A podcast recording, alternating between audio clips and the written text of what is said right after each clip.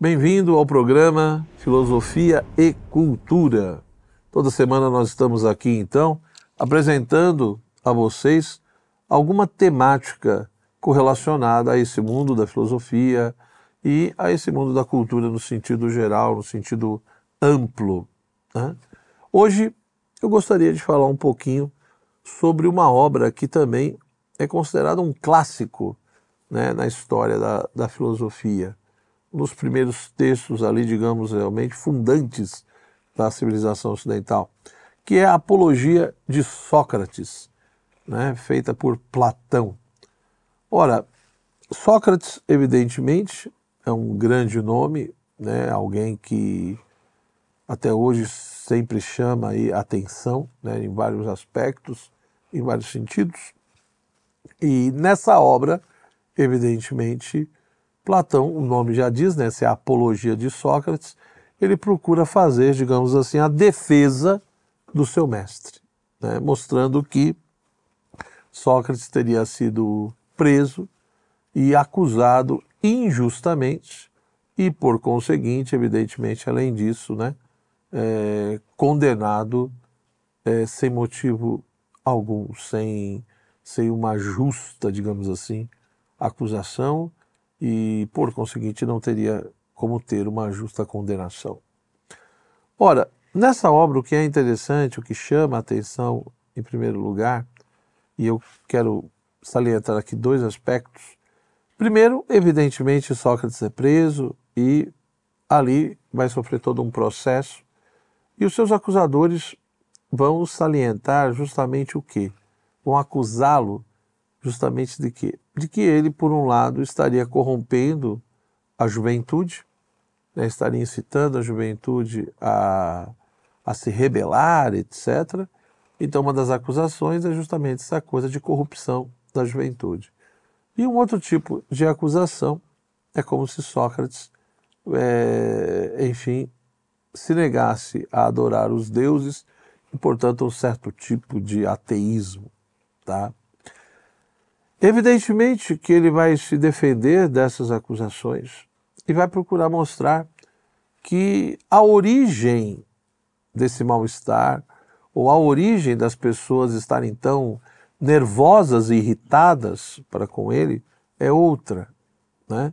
E aí ele, de fato, ali no momento que ele está dialogando com os seus acusadores e com a plateia que está ali ouvindo, ele chama a atenção para um ponto na sua vida que é em um determinado momento ele está com um amigo e esse amigo resolve então entrar no templo né, de Apolo e ali consultar né, a sacerdotisa, etc., o famoso oráculo né, de Delfos, e, e esse amigo então adentra a esse templo para consultar, faz lá a consulta e volta né, muito feliz, ou seja, aquele fonte volta feliz, dizendo que haviam dito a ele que Sócrates de fato seria o homem mais sábio da Grécia. Né? Seria o homem mais sábio. E Sócrates ouve aquilo, não concorda com o amigo, dizendo que provavelmente ali teria algum engano, né? que nessa consulta ali teria alguma confusão, porque ele, ele não poderia, ele não se considerava e não se via como o homem mais sábio da Grécia. E para provar isso, ele diz: então vou conversar com aqueles grupos e pessoas que geralmente são consideradas mais sábias aqui nesse contexto de Atenas. Ora, quando ele faz isso, ele vai conversar então com os políticos, com os poetas e com os artesãos, e ele, como ele expressa na narrativa, ele realmente fica surpreso e tem uma certa decepção com todos. Né? Porque, no fundo, tanto os políticos, quanto os poetas, quanto os artesãos, segundo Sócrates, eles, no fundo, parecem sábios, mas, no fundo, não são sábios transmitem ou querem transmitir muitas vezes uma imagem de sábios, mas na realidade não são. Parece, mas não são. Né? Os políticos com toda uma preocupação de realmente apresentar uma imagem e não a realidade. Os poetas que muitas vezes deixam bem claro que coisas que dizem ali não é tanto por capacidade ou competência própria, mas porque tem uma fonte de inspiração divina e que é diversa deles. Os artesãos acham que porque dominam uma técnica em um ponto, são sábios, mas não têm nenhuma clareza e compreensão de vários aspectos da realidade. Então Sócrates de fato começa a chegar à conclusão de que talvez ele seja o homem mais sábio. Mas não é porque ele de fato sabe tudo, não é porque ele é portador ou tem a posse da sabedoria, mas sim é porque ele tem a consciência da própria ignorância. Né? Daí aquela coisa do sei que nada sei. Então, talvez aqui Sócrates né, esteja querendo indicar ou recomendar de que o início da sabedoria, o primeiro passo, é o reconhecimento da própria ignorância. Ou seja, não tem como eu saber nenhuma outra coisa se antes eu não tenho essa clareza de que eu não sei praticamente nada. Então, se eu sei que não sei, esse é o primeiro passo, reconhecer a própria ignorância. E aí Sócrates, devido a isso, ele diz que se sentiu talvez realmente imbuído de uma missão. E qual seria essa missão? Despertar a consciência das pessoas do seu sono mais profundo, trazer as pessoas realmente para a realidade e, e se libertarem, portanto, dessa ilusão que elas muitas vezes vivenciam, de uma consciência ilusória de si mesma, né, do mundo e das coisas. Por isso que o famoso adágio socrático, né, conhece-te a ti mesmo. Ou seja, o primeiro ponto a se fazer, né, ou seja, se o primeiro é reconhecer a própria ignorância, o segundo é justamente aprender a tomar uma postura reflexiva em relação a si mesmo. Ou seja, antes de buscar conhecer qualquer coisa, depois que eu reconheço a minha própria ignorância, eu devo buscar me conhecer. Eu devo buscar, de fato, ter claro quem eu sou. Né? E Sócrates diz: é por isso que muitos ficaram irritados comigo, é por isso que muitos ficaram nervosos, é por isso que provavelmente muitos me prenderam, querem me ver morto, porque eu incomodei as pessoas. Com minhas perguntas, com minhas questões, muitas vezes, eu, de fato, é, procurava mostrar para as pessoas que elas não eram tão sábias assim como elas achavam que na realidade né, é, a, a imagem ou a visão que elas tinham de si mesma não correspondia muitas vezes à realidade.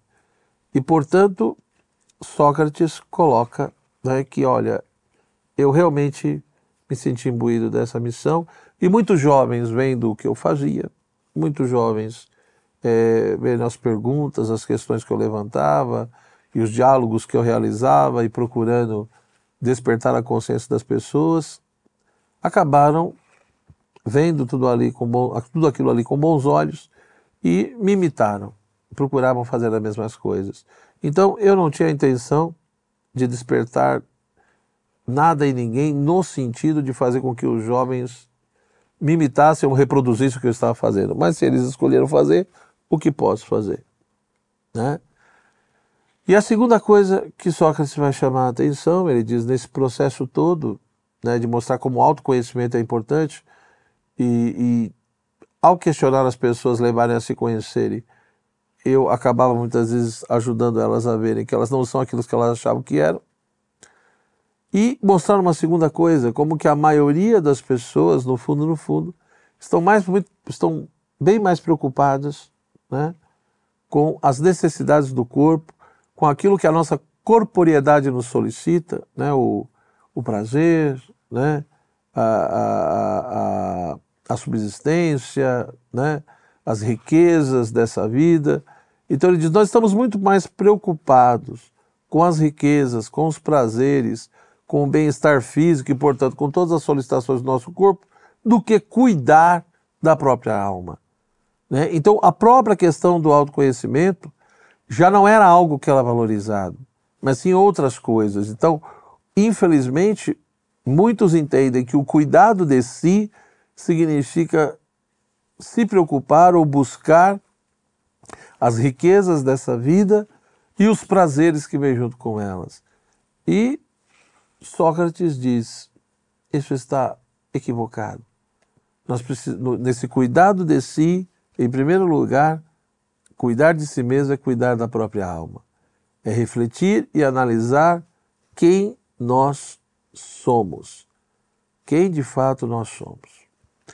E aí, no próprio texto, evidentemente, depois que ele dá essas explicações, né, ocorre ali todo um processo de debate, de discussão, onde alguns realmente querem que Sócrates seja solto e vão aparecendo determinadas propostas.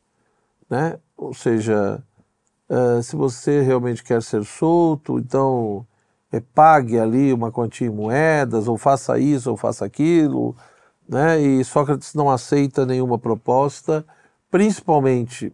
Aí ele vai, o que ele vai propor é que se vocês realmente é, querem que eu seja solto, eu então aceito que vocês, em primeiro lugar, reconheçam que eu, fui, que eu fiz, né, todo o meu trabalho, foi extremamente benéfico para a cidade de Atenas e, e que, portanto, vocês me paguem uma aposentadoria para que eu viva em paz e cuide da minha família até o resto da minha vida, um sinal de reconhecimento.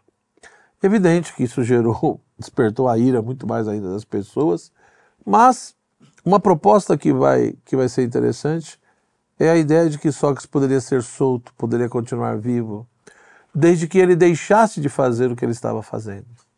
Né?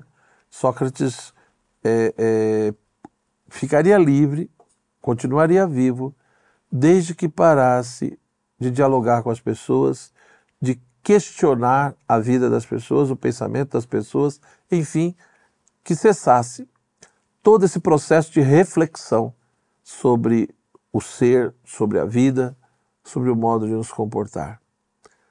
E se ele fizesse isso, então ele seria solto e continuaria vivo. O que é interessante é que Sócrates não aceita essa proposta. Ele não só não aceita no sentido né, de ter uma coerência de vida, ou seja, de, de viver de acordo com o que ele propôs e refletiu com as pessoas, mas principalmente, né, Sócrates diz que uma vida que não pode ser refletida, que não pode ser pensada, é uma vida que não vale a pena ser vivida.